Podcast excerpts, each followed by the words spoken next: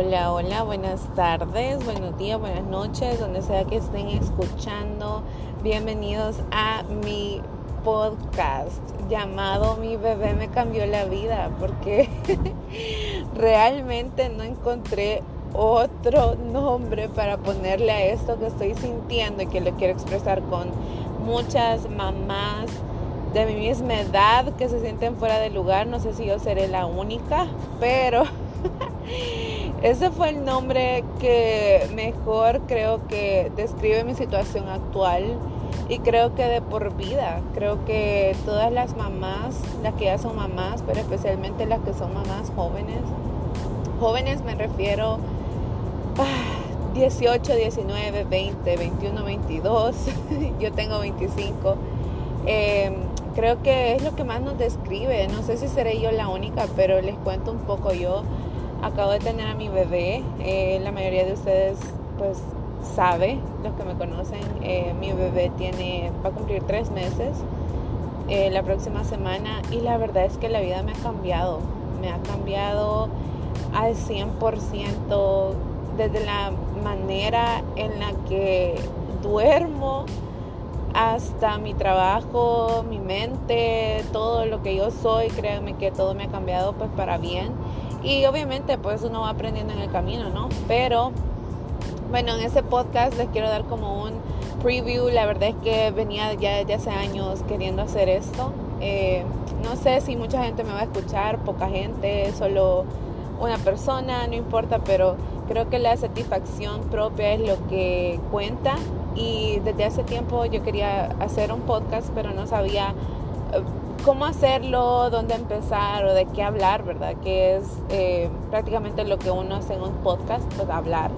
Y pues créanme que yo soy una persona, una mujer, una chera, como quieran decirme, eh, bien introvertida, me considero súper callada, pero cuando agarro confianza, pues agarro confianza de verdad. Entonces, eh, pues les quiero platicar un poquito acerca de mí. Eh, tengo 25 años. Eh, yo soy salvadoreña, nací en El Salvador, me crié allá también. Me vine para los Estados Unidos a mis 19 años, así que ya tengo un poquito de tiempo de estar aquí.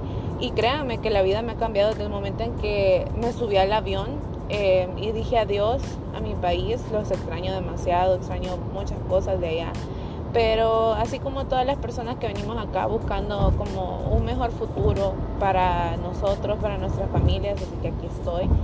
Pero em, pues acabo de tener mi bebé y créanme que me siento súper perdida. La verdad es que, eh, bueno, empecemos por por el momento en el que la tuve. O sea, mi labor de parto fue extensa, fue súper extensa. Créanme que cuando yo le preguntaba a mi mamá, mi mamá me decía, ah, no, mira, o sea, ustedes salieron súper fáciles con tu hermana.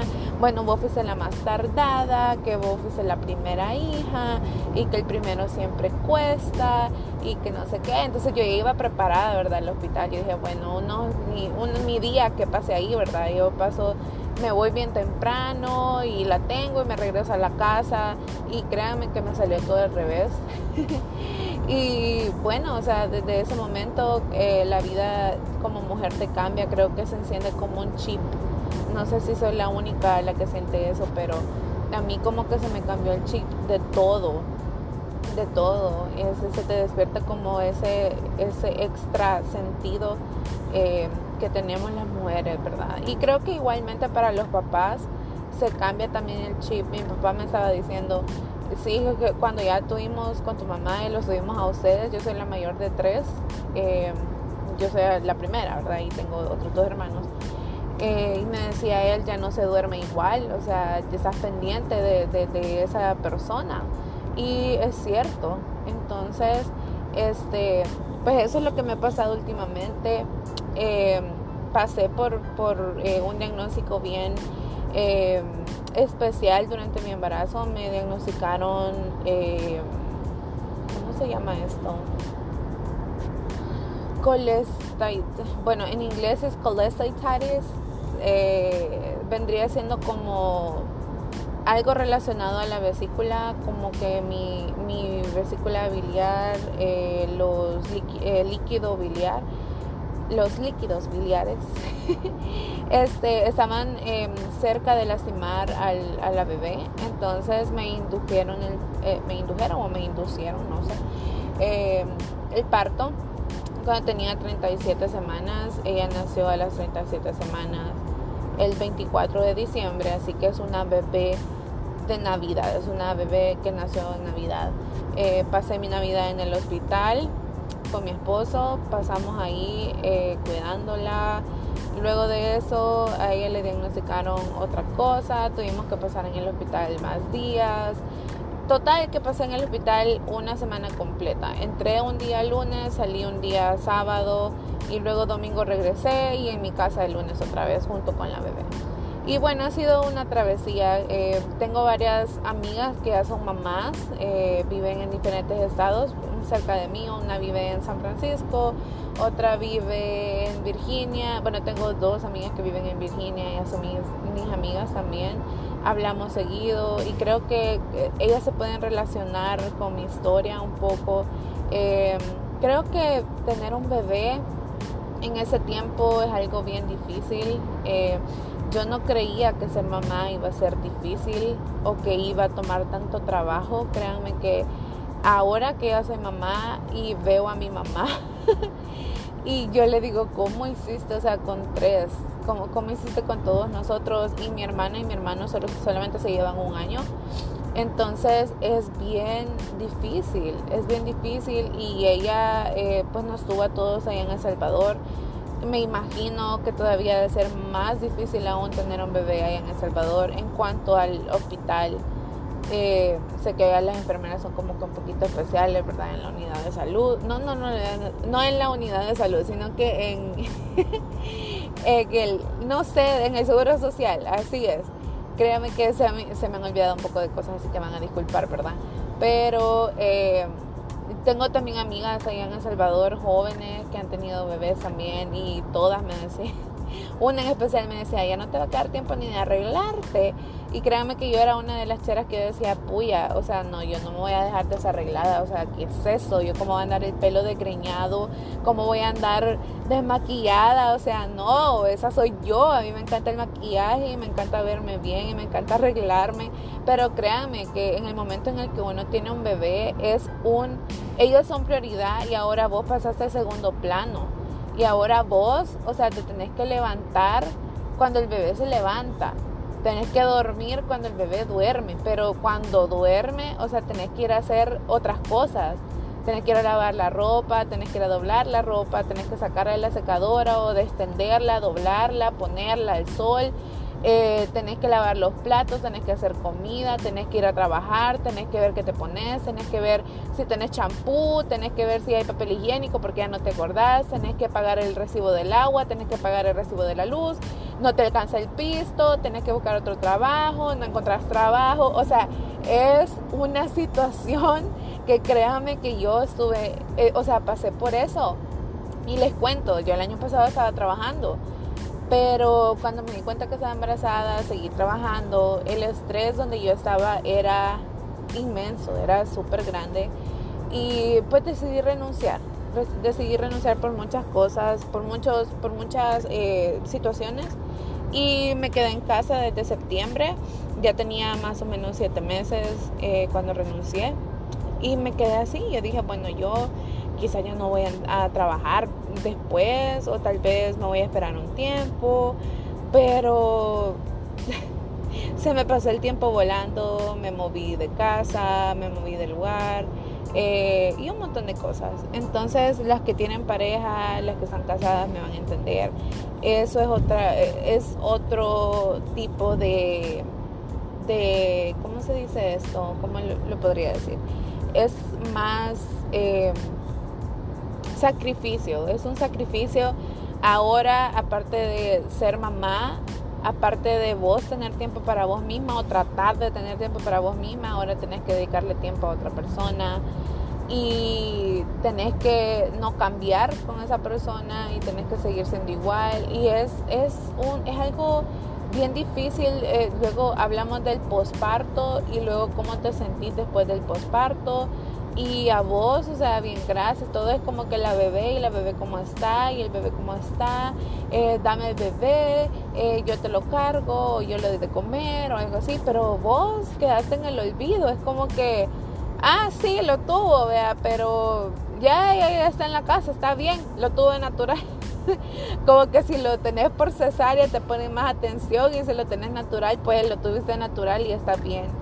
Eh, así me sentí yo, no sé cuántas se identificarán con mi historia, pero créanme que eh, hablemos también de, la depresión postparto que a uno le da, que yo se, se lo prometo que yo dije, nunca me imaginé que eso fuera como tan real, nunca me imaginé pasarlo, vivirlo en carne propia. Y la verdad es que sí se siente el cambio, es como que vos te perdés a vos misma, no sabes quién sos. Eh, tu cuerpo es diferente, está diferente, se siente diferente. Eh, tu mente eh, ya gira en torno a esa nueva vida que tenés que, que cuidar porque ahora ya es tu responsabilidad. ahora tenés que de verdad ver, o sea, de qué vas a trabajar y cómo le vas a dar de comer porque ya es algo que está ahí. No es cuando uno no tiene hijos y uno puede renunciar la veces que quiera y puede encontrar otro lugar donde trabajar, aunque le paguen menos. O sea, no, ahora es como que tenés que ver que te alcance para todo. Y otra de las cosas, creo que esto es un mito. Eh, realmente yo pensé que tener un bebé era, era caro. Y realmente si uno se organiza y está bien organizado con sus finanzas, pues vas a salir, vas a salir a flote, aunque sea con los pampers y los pañales y lo que necesita el bebé. Pero no es algo que te cueste como mil dólares al mes, ¿verdad? O sea, a menos que, que tenga una condición eh, física que requiera que lo tengas que llevar al hospital y el bill te va a salir, el recibo te va a salir súper caro. Pero ese no, gracias a Dios, ese no fue mi caso. Pero cuando ya sos mamá es otra cuestión. Así que este podcast va a tratar de varios temas. No solamente voy a hablar de mi bebé, porque pues no, ¿verdad? Pero em, prácticamente se va a tratar como de los cambios que, que estoy teniendo en mi vida. Ahorita, por ejemplo, este podcast lo pude haber hecho desde el año pasado o desde hace dos años atrás pero nunca me dieron la, ni las ganas ni tenía el tiempo, pero ahora tengo menos tiempo. Si, cre si vos sos chera y no has tenido hijos y vos crees que no tenés tiempo, créeme que cuando tenés hijos, o sea, si antes no tenías tiempo, ahora no tenés vida prácticamente. Entonces, este, hoy les quiero contar como de mi, desde mi perspectiva, mi vida y cómo todo ha surgido.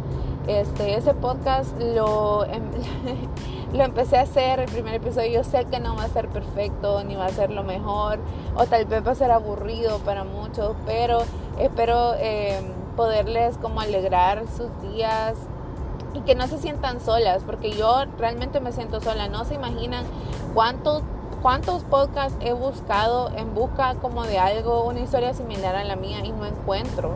Es como que mamá, busco, busco en Spotify, eh, mamá joven o mamá, mamá 20 años o este, mamá primeriza o cosas así, pero la mayoría de podcasts que encuentro son ya señoras que ya están bien plantadas, ya sus hijos están grandes y sí, son mamás y son exitosas y para ahí es donde voy yo. Yo quiero ser una mujer exitosa, yo quiero ser una mujer ejemplar, yo quiero ser eh, esa mamá para ella, un modelo a seguir, algo, alguien en el que ella, en quien ella pueda confiar.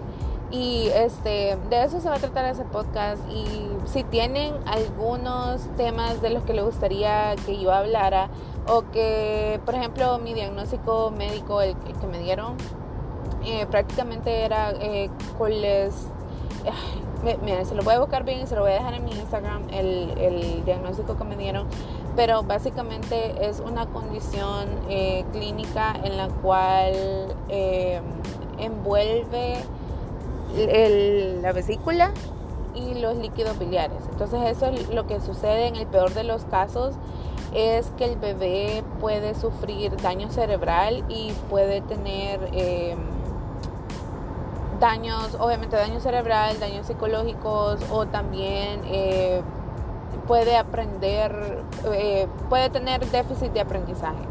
Entonces, como que puede, puede tener problemas al momento de aprender, puede aprender menos que otros o más despacio o le va a tomar más tiempo. Entonces siento que eso es bien importante porque por lo menos aquí en Estados Unidos es uno de los diagnósticos más comunes en los embarazos. Eh, yo traté de, seguir todo al pie de la letra, me dieron dietas, eh, porque mi gallbladder, mi, mi vesícula estaba demasiado, eh, los líquidos estaban demasiado altos. Hay un nivel donde, donde ellos tienen que estar, pero los míos estaban por el cielo. Entonces, cuando es así, pues aquí en Estados Unidos por lo menos te, te mandan al hospital y prácticamente te, te, forzan a que el bebé salga para que este bebé no, no sufra daños cerebrales. Entonces ese era mi miedo. Créanme que pasé las últimas semanas llorando, preocupada, porque no sabía qué iba a pasar. Eh, y esa semana que estuve en el hospital sí fue la peor, eh, pero ella salió bien, ella está bien, gracias a Dios. Pero creo que es algo que, que, que se debe de hablar un poco más. Eh, hay muchos casos, por lo menos ahí en El Salvador, sé que a veces no diagnostican a tiempo y los bebés salen con, con, retrasos mentales o cosas así. Entonces es bien importante que si estás pensando o planeando tener bebés, chequeate médicamente primero, anda al doctor, eh, planea bien, planificar. Eh, créanme que la planificación es, es, es, bien importante, que yo bastante tiempo lo, lo dejé de un lado.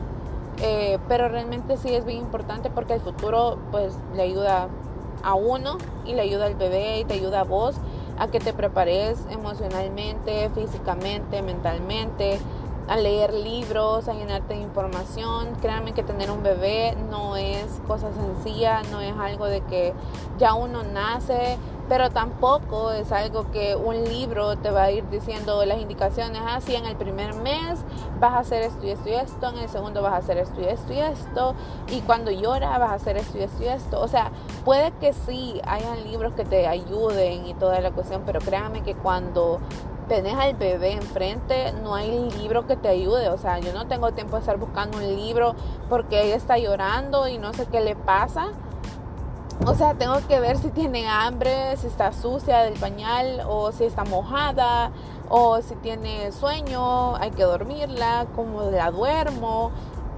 Es un, es un mundo completamente diferente que creo que si no estás preparada emocionalmente y mentalmente puede afectar hasta la vida del bebé. Eh, tus emociones las, eh, se las transmitís a ellos y yo pensaba que también era mentira, pero créanme que sí, o sea, cuando uno llega estresado del trabajo o, está enojado o cosas así, ellos sienten, ellos sienten y, y, ellos absorben todo eso. Entonces ellos son una esponjita y créanme que me da tanto miedo que le pase algo y la veo crecer cada día y es como que ya no quiero que crezcas, pero al mismo tiempo como que quiero que ya esté grande porque no me deja dormir.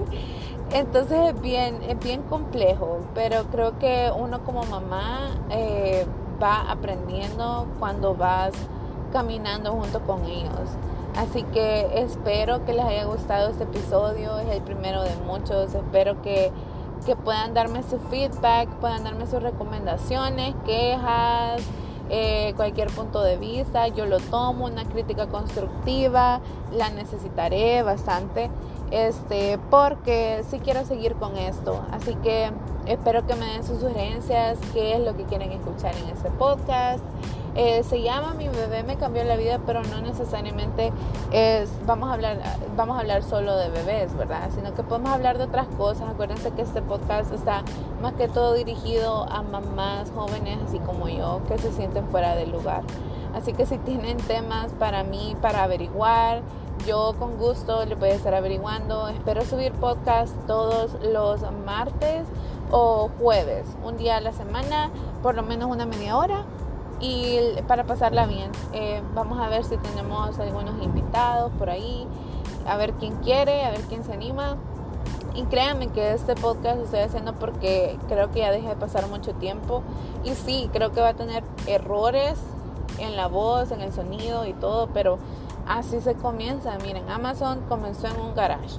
Así que aquí estoy yo, humildemente, esos son mis inicios y si vos estás conmigo desde mi inicio, te doy las gracias, te doy las gracias. Me puedes seguir en redes sociales, no sociales, sociales, redes sociales, en Instagram como guion bajo Merino y también tengo TikTok y también tengo Facebook. Así que cuídense mucho, nos vemos, les sigo contando cómo me va con mi bebé, me cambió la vida.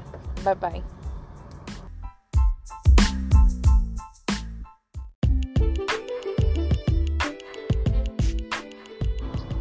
Hola, bienvenidos al episodio número 2 de Mi bebé me cambió la vida. Les quiero agradecer a todas las personas que escucharon el primer episodio. Muchas gracias, de verdad. Sé que fue poquito el tiempo que estuve con ustedes en el podcast. Planeo hacerlo un poco más extenso, pero créanme que se me hace un poco difícil hablar yo solita. Así que estoy aprendiendo todo esto. Eh, la semana pasada también les estaba preguntando qué querían que hablara o qué temas querían que tocara en este podcast, porque sé que hay varias mamás jóvenes o chicas jóvenes que todavía no son mamás, pero de igual manera están escuchando el podcast, así que les agradezco un montón y me pedían que hablara sobre mi experiencia antes de Emilia y con esto me refiero a embarazos antes de, Emilia. Eh, para las personas que me conocen pues saben que yo quedé embarazada eh, dos veces antes de ella. Bueno, algunas personas saben que fueron dos veces, otras personas saben que fue solo una, pero realmente fueron dos veces. Eh, la primera vez, eh, bueno, últimamente o casi siempre he tratado de ser transparente con eso porque sé que a alguien le puede ayudar esto, esta información o mi experiencia para que no se sientan solas, porque créanme que yo me sentía sola, yo pensaba de que era, de que era una un fracaso. Eh, realmente es este tema de los abortos espontáneos eh, es bien delicado y creo que las mujeres que lo han vivido, lo han pasado, lo, han experimentado, eh, duele la autoestima. O sea, la autoestima se baja aunque uno diga que no. Y cuando a mí me pasó eso la primera vez, yo quedé embarazada, recién había venido aquí, fue en el 2015, yo no sabía nada de a dónde ir, ni de doctor, ni nada de eso, porque no estaba planeando quedar embarazada. Gracias a Dios en el, trabajo en el que yo estaba en ese año eh, me dieron aseguranza y pude ir a, un lugar, pero lastimosamente cuando llegué me ordenaron una ultra para ver cuánto tiempo tenía porque ni siquiera sabía cuándo había sido mi, último, mi última vez del periodo. O sea, yo estaba perdida, estaba súper eh, estaba eh, sorprendida porque no esperaba, no esperaba ese embarazo. Era un, eh, fue un embarazo que no estaba previsto. Entonces em, fui, a fui al lugar y cuando llegué al lugar me, me, hicieron una ultra y la ultra regresó que sí estaba embarazada, tenía siete semanas, pero no encontraron latido del bebé, no, no había latido de corazón. Entonces en ese momento todo fue como súper rápido, todo casi ya ni, me recuerdo muy bien. Pero sí me acuerdo que me sentía súper triste, lloré mucho, eh, le pregunté a Dios que por qué a mí.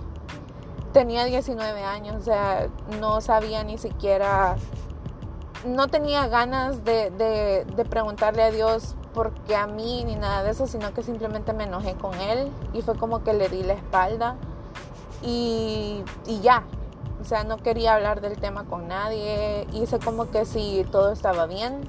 Yo, bueno, mi hermana más que todo sabe que, mis hermanos, bueno, mi familia sí, sabe de que yo para demostrar mis sentimientos soy como que bien, bien ermitaña o no, no, no me gusta que me vean llorando o no me gusta que me vean sensible porque siento que, bueno, sentía antes que era un un eh, defecto, o sea, pensaba de que tenía que ser fuerte siempre.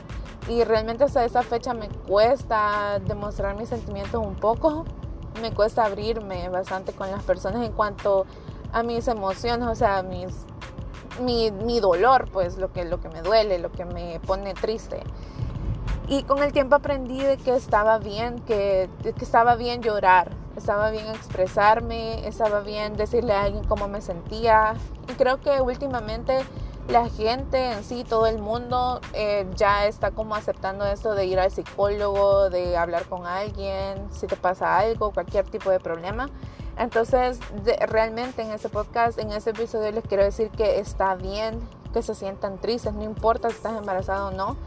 Dejemos de lado el tema del embarazo ahorita, pero si estás deprimida, está bien sentirte triste, pero está mal que lleves esa depresión hasta un lugar o un tiempo que, donde ya no puedes salir de eso, tenés que hablar con alguien. Y si no tenés a alguien con quien hablar y necesitas hablar con alguien, yo estoy aquí, eh, yo me ofrezco, yo no soy psicóloga, pero, pero si, si en algo les puedo ayudar, yo, mis redes sociales están abiertas para ustedes, mi número de teléfono no se los puedo dar aquí, mi WhatsApp no se los puedo dar aquí tampoco, pero créanme que estoy 24/7 disponible, eh, literalmente, porque me toca dar de comer en, en, esas 24 horas. Así que en la madrugada estoy despierta. Si necesitan hablar con alguien, no se esperen. Realmente hablen con alguien. Si se sienten mal, si se sienten tristes. Y, y realmente con el tiempo yo aprendí eso, que no estaba mal expresarme, pero en aquel momento pensé que... Eh, parecer fuerte ante los demás estaba bien. En aquel entonces mis papás todavía estaban viviendo en El Salvador y yo estaba sola con mi esposo. Aquí tenía tíos, tengo tíos aquí, tengo primos, pero fue bien difícil. Solo una prima eh, fue la que me acompañó al hospital porque me mandaron al hospital porque estaba, estaba mal. O sea, el bebé ya no tenía latido de corazón, entonces eso significaba que se me iba a venir en cualquier momento. Entonces eh, fue bien difícil porque me acuerdo ese día estaba sentada, o sea, fui al baño normal y obviamente pues ahí fue donde pasó y mi esposo estaba ahí conmigo, hablamos a la línea de emergencia y o sea, fue bien, después de ahí como que mi mundo se volvió, se volvió como que se apagó Ay, discúlpeme. Pensé que no me iba a poner emocional hablando de esto, pero, pero creo que sí. Eh, todavía duele cuando hablo de esto porque solo me imagino que esa, esa personita ahora tuviera ya casi seis años. Entonces eh, duele porque ahora me duele, pero al mismo tiempo estoy feliz, estoy tranquila porque yo sé que esa personita ahora es un angelito en el cielo, siempre lo he dicho. Eh, en el segundo embarazo, cuando quedé embarazada, estaba feliz, pero ya no era la misma felicidad. Ya era como que el miedo. Ya era así como que quedé embarazada otra vez y ahora qué va a pasar. O sea, ¿será que esta vez sí lo voy a tener? ¿O será que va a volver a pasar lo mismo? Y creo que tu mente te juega te juega, valga la redundancia, tu mente te juega juegos. Y es como que lo que pensás a veces es lo que sucede. Entonces, eh, dicho y hecho, o sea, yo pensé eso y eso pasó, pero esta vez estaba un poco más avanzada en el embarazo, ya tenía casi tres meses. Y pues gracias a Dios, no digo gracias a Dios porque yo, yo sé y he conocido personas que han necesitado que ir al hospital y que les hagan un procedimiento, o sea, una cirugía básicamente para poder sacar el feto. Pero en mi caso no fue así, o sea, ellos ahorita se vinieron y por eso digo gracias a Dios porque sé que después hay mucha gente que por eso tampoco puede tener hijos. Pero ese no fue mi caso. Luego del segundo embarazo em, yo seguí normal mi vida como que si nada hubiera pasado. Esta vez no le dije a nadie, pocas personas supieron lo que pasó y seguí adelante y ya no volví a intentar, ya no volví a buscar estar embarazada, no seguí mi vida normal, seguí mi trabajo. Eh, a veces sí me recordaba y cuando veía niños con sus mamás en el coche o caminando en el parque o, o en, el, en el centro comercial, era como que me daban ganas y me acordaba de eso, pero con el tiempo se me fue como pasando, pero créanme que esos años, esos dos años seguiditos, de ahí yo veía como el, Día de la Madre o cosas así como eventos que, que incluían a una mamá y yo me sentía súper mal. O sea, el Día de la Madre ni siquiera quería escuchar nada y me metía a Instagram y todo era como que Happy Mother's Day y feliz Día de la Mamá y todas sus mamás subiendo imágenes con sus hijos y yo me sentía tan triste, o sea, me sentía tan sin propósito en la vida. Eh, llega un momento en que te sentís sin propósito y realmente yo busqué respuestas porque yo decía, puede que eso sea hereditario o de dónde viene, pero realmente mi mamá nunca tuvo ese problema, mis abuelas tampoco tuvieron ese problema, eh, mis primas, ninguna ha tenido ese problema, o sea, yo soy la primera que pasa por esa situación. Imagínense qué difícil es y no poder hablar con nadie de este tema porque nadie ha pasado por eso. Entonces era como que tenía que buscar en internet que, cuáles son los, eh, las, no las consecuencias, pero cuáles son los antecedentes y por qué te pasa, eh, si es normal o no es normal, porque para mí nunca va a ser normal. Y créanme que cuando yo fui al doctor, que me chequearan luego de, de haber perdido los bebés, yo preguntaba y yo buscaba respuestas y los doctores siempre me decían que era normal, que aquí en América y en todo el mundo eh, los abortos espontáneos eh, son casi normales, un 95%, y que solo el otro porcentaje eh, llega a tener bebés y que los primeros dos, los primeros dos embarazos muchas veces son, son abortos espontáneos y que luego de eso casi siempre el, el, bebé pues sí nace y yo realmente yo créame que yo estaba como que para mí nunca, hasta esta fecha para mí nunca eso va a ser normal, pero pero con la ayuda de, primero de Dios, porque sí busqué bastante de Él, me, me, acerqué bastante a Él, pero a raíz de todo eso que pasé, yo entré en depresión y pueda de que la gente no, no lo haya notado porque yo siempre ando como sonriente y así, pero, pero por dentro cuando en momentos de soledad, o sea, uno sabe con lo que lucha. Y dejemos de un lado el embarazo, los embarazos, los bebés y todo eso, pero si vos te sentís triste, deprimido, tenés que buscar ayuda, tenés que buscar ayuda eh, donde vos te sentás seguro y, créanme que mis redes sociales están abiertos para ustedes todos los días, quien sea quien me quiera hablar, si quieren hablar. De, si solo necesitan que los escuchen también. Eh, yo sé, yo sé y he pasado por eso, cómo, cómo se siente uno solo y no poder hablar con nadie por miedo a que si hablas con alguien después van a decir, ah, sí, esa persona me habló y que se sentía triste, pues así créanme que que conmigo eso está seguro y, y, estoy para apoyarles en lo que yo pueda.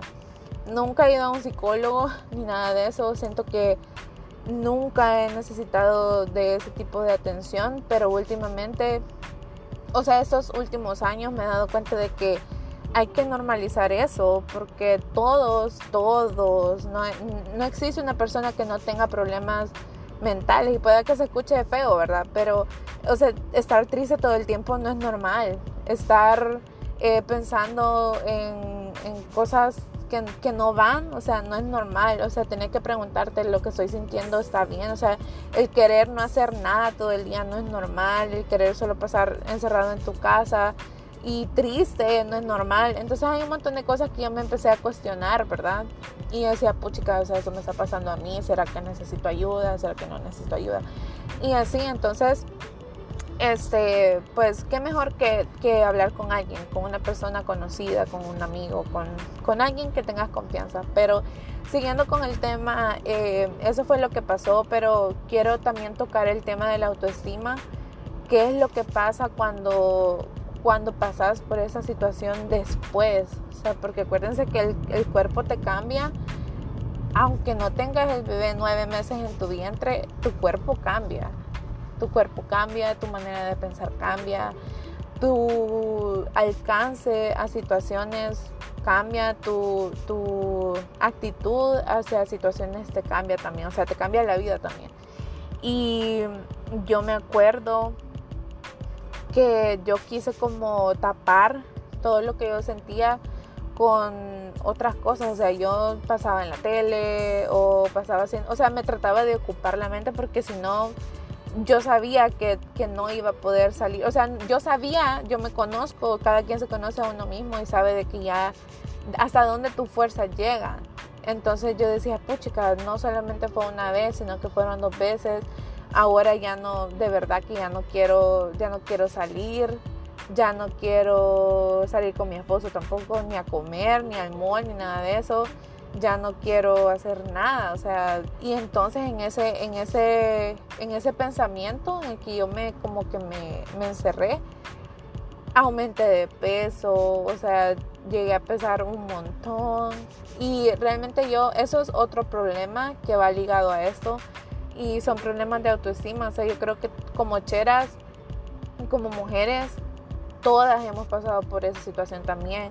Ya sea porque estás gordita, o porque estás muy flaquita, o porque estás muy alta, o porque estás muy chiquita, o por tu color de pelo, o porque quieres ser ojos verdes, o cosas así. Entonces, yo que me acuerdo siempre de toda mi vida desde chiquita, creo que quizás desde los 8 o 9 años tuve problemas de autoestima y creo que eso también va, ese, ese tema va ligado al, a lo que me, me sucedió a mí con los embarazos prácticamente a donde voy es que tu autoestima y cómo está tu mente tiene mucho que ver al momento de estar embarazada o de quedar embarazada o buscar quedar embarazada. Si no estás preparada mentalmente, o sea, nunca lo vas a estar, ¿verdad? No, no me malentiendan, nunca vamos a estar.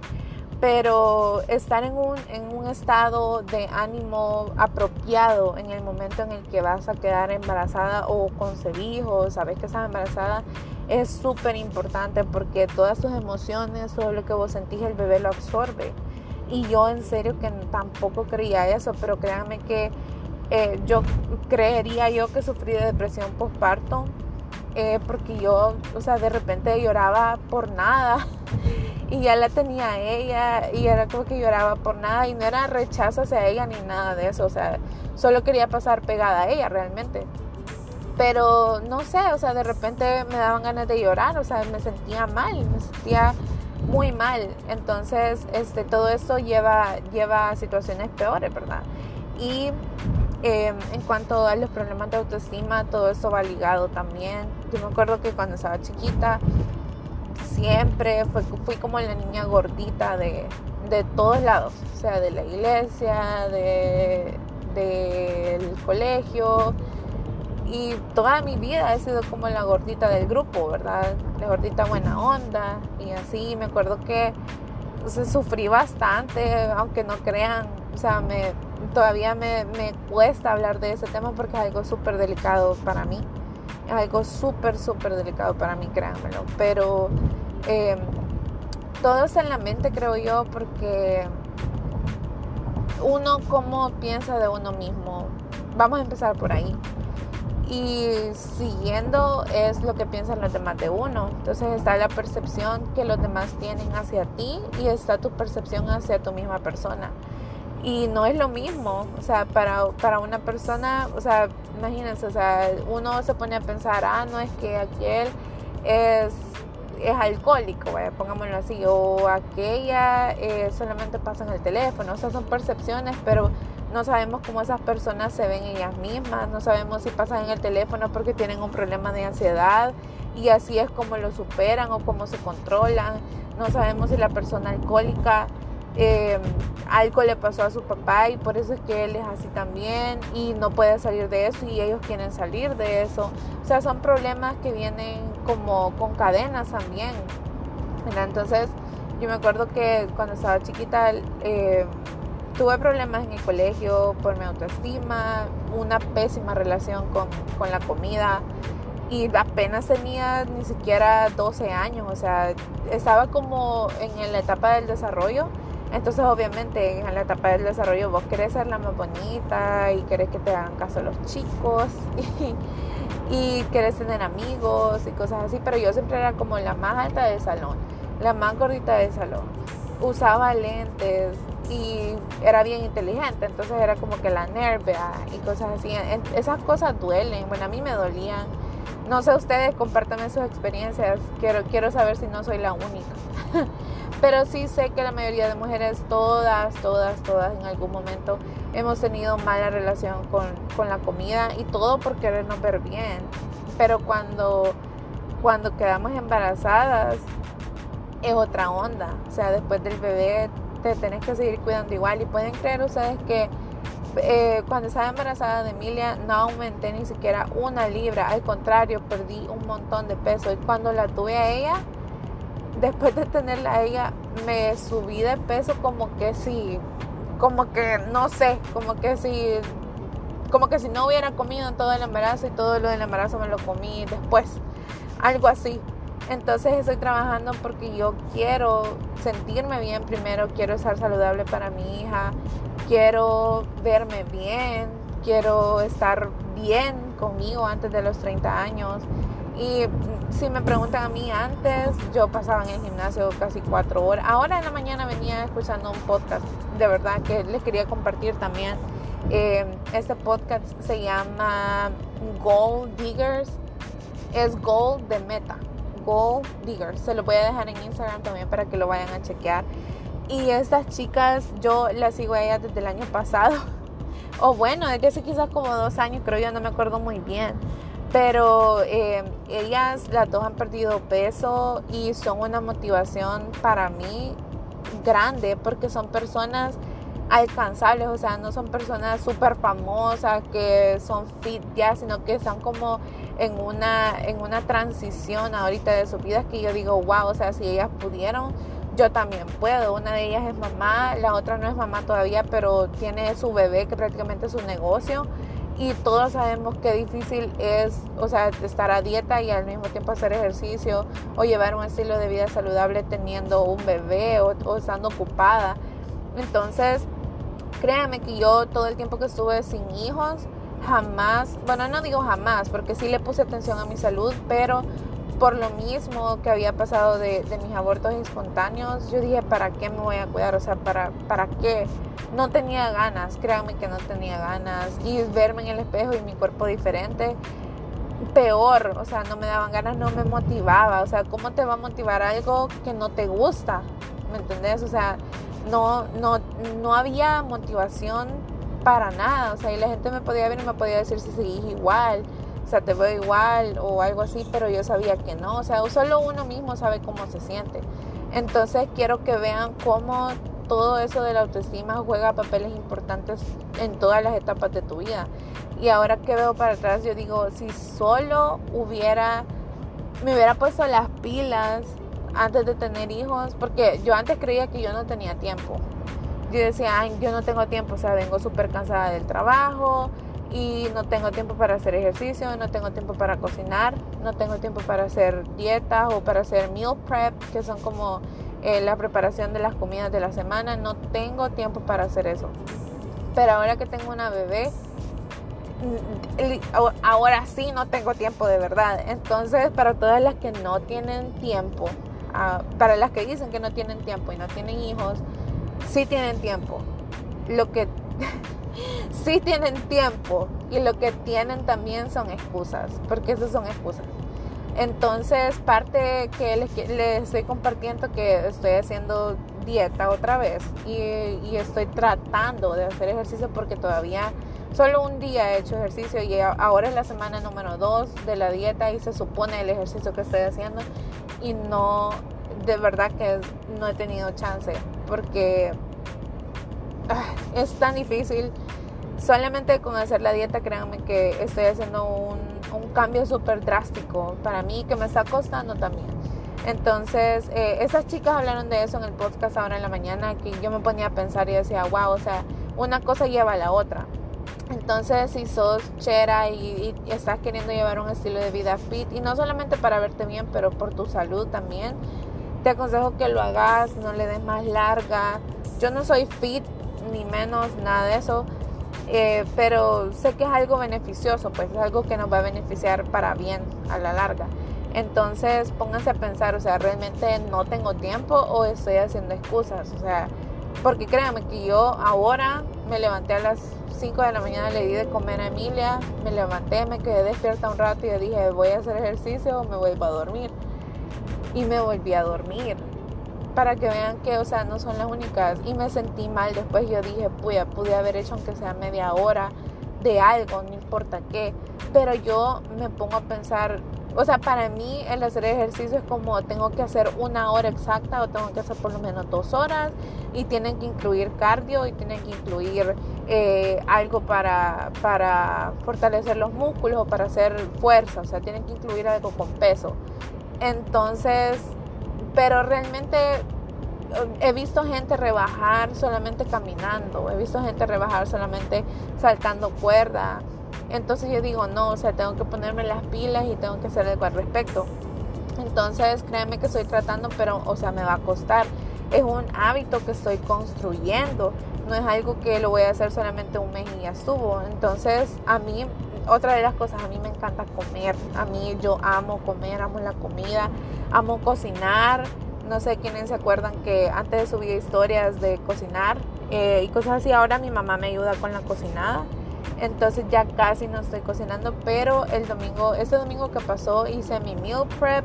Y dije, no, o sea, es, esta semana tengo que seguir a pie de la letra la dieta porque me quiero sentir bien, quiero llegar a mi peso ideal, quiero estar bien para la EMI, quiero poder jugar con ella cuando crezca, o sea, no quiero tener problemas de de algo, ¿me entienden? Y no es que esté enferma, porque para el peso que tengo, créanme que debería de tener bastantes problemas, problemas eh, médicos y realmente no los tengo, gracias a Dios. No los tengo, no sufro la presión, no sufro, o sea, lo único que tengo es sobrepeso, entonces eso tengo que solucionarlo. Tengo que solucionarlo no porque nadie me esté diciendo, sino que porque yo lo quiero hacer. Entonces, eh, de verdad que es algo que beneficia, le beneficia. Gracias a Dios que no aumente de peso durante el embarazo, porque si hubiera, bueno, mi mamá me estaba contando que ella aumentó casi 30 libras conmigo.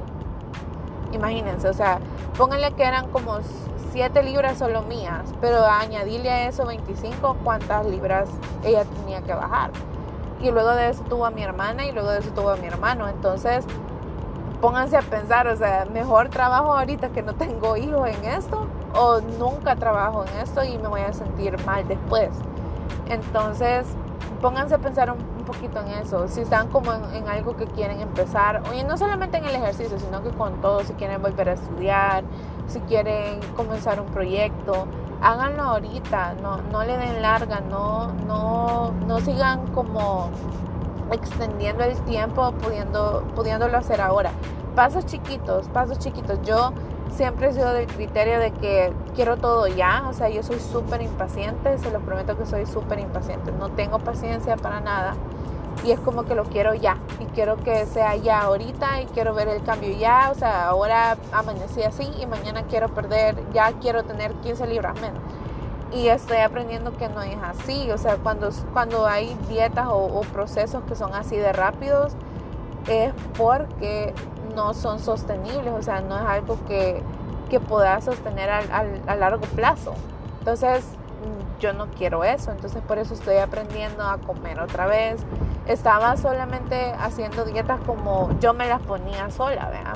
Entonces, eso no está bien porque, bueno, regresando al tema de, la autoestima cuando estaba chiquita, mi mamá me llevó a la nutricionista cuando tenía 12, creo, 12, 11 años.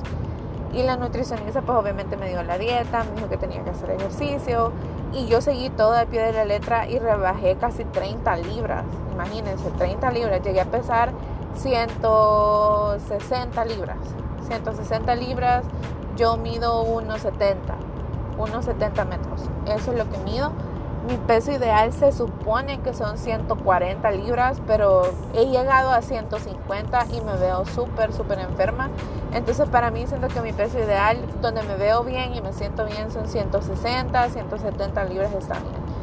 Entonces eh, fui donde la nutricionista, ella me dio la dieta y toda la situación y eso me cambió completamente, o sea, me empezó a gustar todo eso de la nutrición, me empezó a gustar el ejercicio, me, empezó a gustar saltar cuerda, me acuerdo que en mi cuarto saltaba cuerda yo solita y un montón de cosas así. Créanme que siempre, bueno, hubo una niña que me dijo que yo jamás iba a tener novio porque yo era fea, porque era gorda, porque eh, usaba lentes, O sea, fue algo bien feo y eso me marcó. Yo dije, pues, o sea, de verdad nunca me voy a casar y nunca voy a tener novio. Y me la creí, me la creí. O sea, en mi, cabeza fue así como que sí, nunca voy a tener novio porque soy bien fea. Entonces eso me quedó como para siempre. Y créanme que uno de mis miedos con Emilia es que alguien venga y le robe su inocencia y alguien le diga lo mismo. Y quiero que ella vea en mí quiero que ella quiera ser como yo, ¿me entienden? O sea, quiero arreglar mis situaciones internas para poder enseñarle a ella qué, qué es lo que de verdad vale la pena y que no importa qué es lo que le diga a alguien, que eso no significa que, que ella es eso que esa persona está diciendo.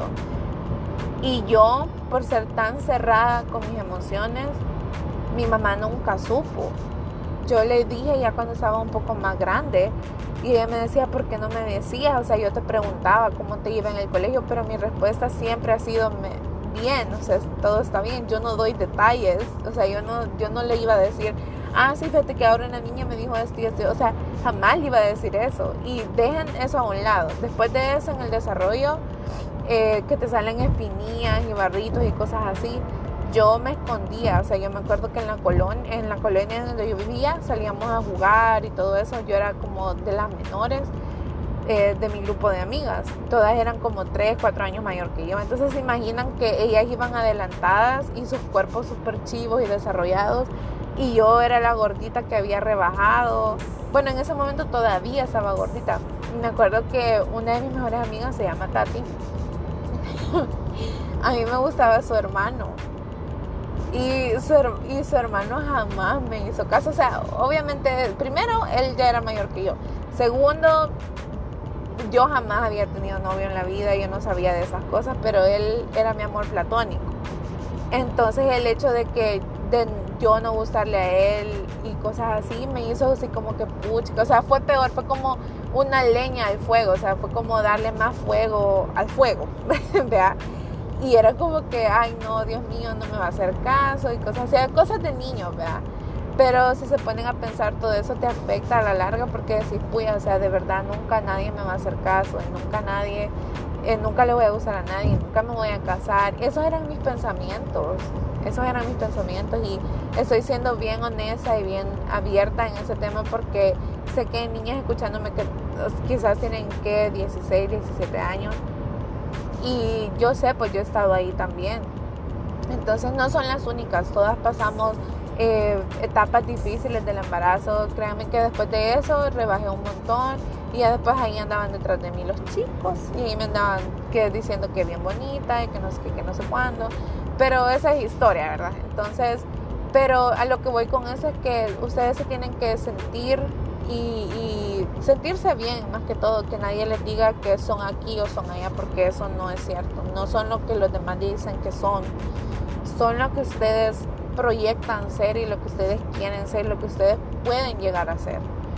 Entonces todo está en la mente y créanme que ese podcast de estas niñas, yo a mí me gustan bastante los podcasts y, yo les comentaba a ellas porque hablé con ellas en la mañana y les decía una de las de una de las motivaciones para hacer mi podcast fueron ustedes también. O sea, porque yo las veo a ellas, o sea, son salvadoreñas, venimos de Salvador, somos salvadoreñas, una es mamá, la otra no, pero yo me veo en ellas, o sea, ellas ya están mayores que yo, ya tienen 30 años. Y digo, pucha, o sea, quiero ser como ellas, su actitud y cómo ven las cosas, de qué manera lo ven ahora es como que wow, o sea, qué chivo, vea, ser, ser ese tipo de mujer. Entonces, eh, se les agradece un montón. Y así como ellas, también me gusta escuchar otro tipo de podcast.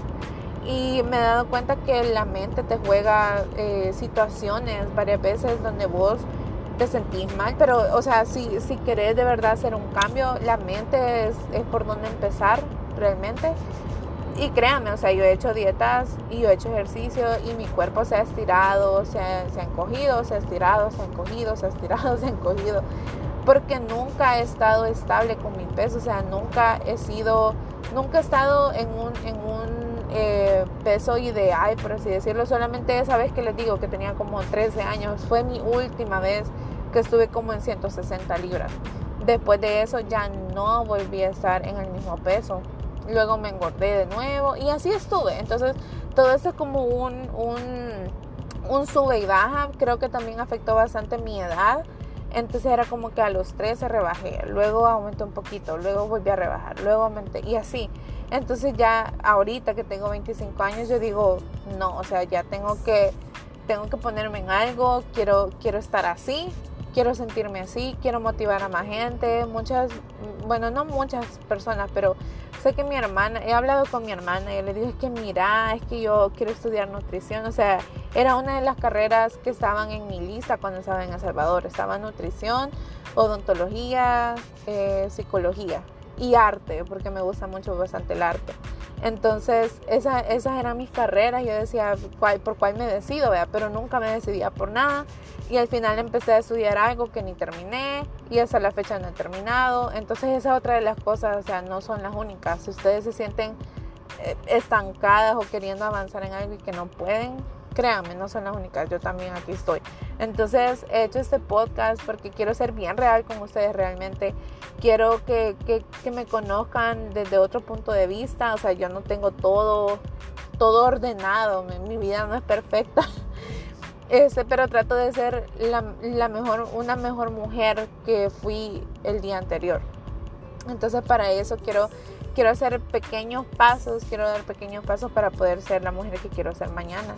Entonces eh, me está costando un montón, créanme más ahora con Emilia, pero digo no, si, si no es ahorita no lo voy a hacer porque si ahorita estoy diciendo, ay, es que tiene tres meses, está muy chiquita, entonces cuando tenga un año voy a decir, ay, es que tiene un año, entonces mejor cuando tenga dos y cuando tenga dos voy a decir, ah, no, es que tiene dos años, entonces cuando tenga tres y así, entonces no queremos que pase eso. Conozco a una, a una chera también que se llama Carla, si me, si me está escuchando, saludos. Y ella empezó a hacer ejercicio también. les voy a contar rápido esto. La Carla es, bueno, ella es maestra de profesión, ella es maestra de, kinder. Y a ella le encanta lo que hace. yo a ella la conozco del colegio. Y ella es una mujer súper artística. O sea, a ella le encanta todo lo de arte y créanme que lo hace súper bien. O sea, de ella aprendió un montón de cosas en el colegio y es una súper buena maestra, pero ella tiene, ella, yo siempre le vi potencial a ella de querer hacer su negocio, siempre, toda la vida. Y la mamá de ella también tiene su propio negocio y la hermana de ella también. Pero a ella yo decía, no es que la Carla tiene potencial para, o sea, para más de maestra, ¿verdad? Entonces, acuérdese que en El Salvador es bien difícil poder emprender cuando no tenés apoyo ni nada de eso. Me imagino que para la Carla fue súper difícil. Pero este, ahora ella tiene su propio negocio y he hablado con ella porque, o sea, hablamos bastante seguido. Y me dice, no, es que mira, estoy súper mejor, así que mi negocio se ve súper menos estresada, créame, se ve menos estresada, mil veces menos estresada. Tiene su niño, que creo que tiene dos añitos, creo yo, o tres, no, no estoy segura eh, y pasa con su niño ahora, ella tiene su libertad y empezó a hacer ejercicio también. Entonces yo decía, pucha, si la Carla puede, entonces yo también. Y así, entonces créanme niñas, si ustedes todavía no tienen hijos, pónganse las pilas, pónganse los tenis ahorita, pónganse a hacer squats y pónganse a ver videos de motivación y créanme que eso les va a ayudar. Y este, en cuanto a, mi testimonio, para ya ir terminando, eh, obviamente, bueno, yo soy cristiana, y yo oré mucho. Busqué bastantes respuestas. Eh, Dios, pues finalmente a veces nosotros no somos quien para cuestionar a Dios ni por qué hace las cosas. Y finalmente entendí que el propósito, el propósito para, el propósito que Dios tenía para mí pasando por esas situaciones era para que otras personas, otras mujeres no se sintieran así. Eh, no se sintieran mal, no se sintieran fracasadas, no se sintieran malas mujeres, no se sintieran que nunca iban a poder ser más, sino que para que tuvieran más fe. Entonces si vos también sos esa mujer que me está escuchando y has tenido abortos espontáneos y ahora no, no te sentís que vales, eso es mentira, es una mentira que es en tu mente no sos lo que tu mente dice que sos tampoco. Sos lo que Dios dice que sos. Y Él dice que sos valiosa. Y Él dice que te ama. Y Él dice que está contigo no importa la circunstancia, no importa cuánto, cuánto le haya fallado, pero que Él no falla. Así que creo que ese fue el propósito de todo eso para poder yo llegar hacia donde otras mujeres para que comprendieran que detrás de eso hay una, hay una luz, hay un, hay un nuevo amanecer, hay, unos, hay nuevos propósitos.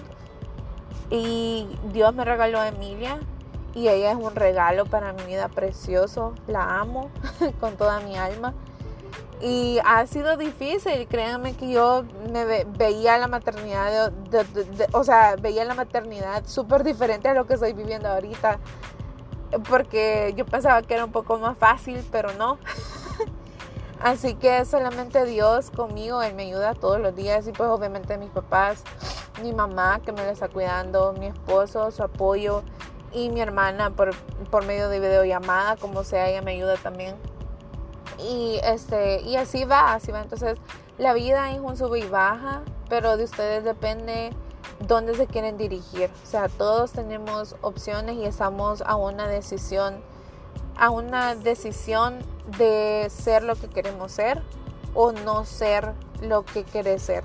Todo lo que es en tu mente lo puedes lograr, Solamente toma tiempo, sacrificio, ganas y toma una mente positiva. Y créanme que yo también estoy, estoy trabajando para eso, estoy trabajando por eso. O sea, no, no soy perfecta, no me creo perfecta, no tengo todo bajo control, ni jamás lo voy a tener. Pensaba que sí, pero es mentira. Y no está bien, o sea, querer ser perfecto toda la vida tampoco. Pero, pero todo se puede en esta vida, así que em, eso les quiero dejar a que, a que piensen que todo lo que se propongan, todo lo pueden lograr. No dejen que sus problemas de chiquito los persigan. Arréglenlos, arréglenlos. Siéntense, pregúntense el por qué, por qué ha pasado todo eso, sino que no se pregunten por qué, pero mejor pregúntense para qué. ¿Para qué me pasó esto?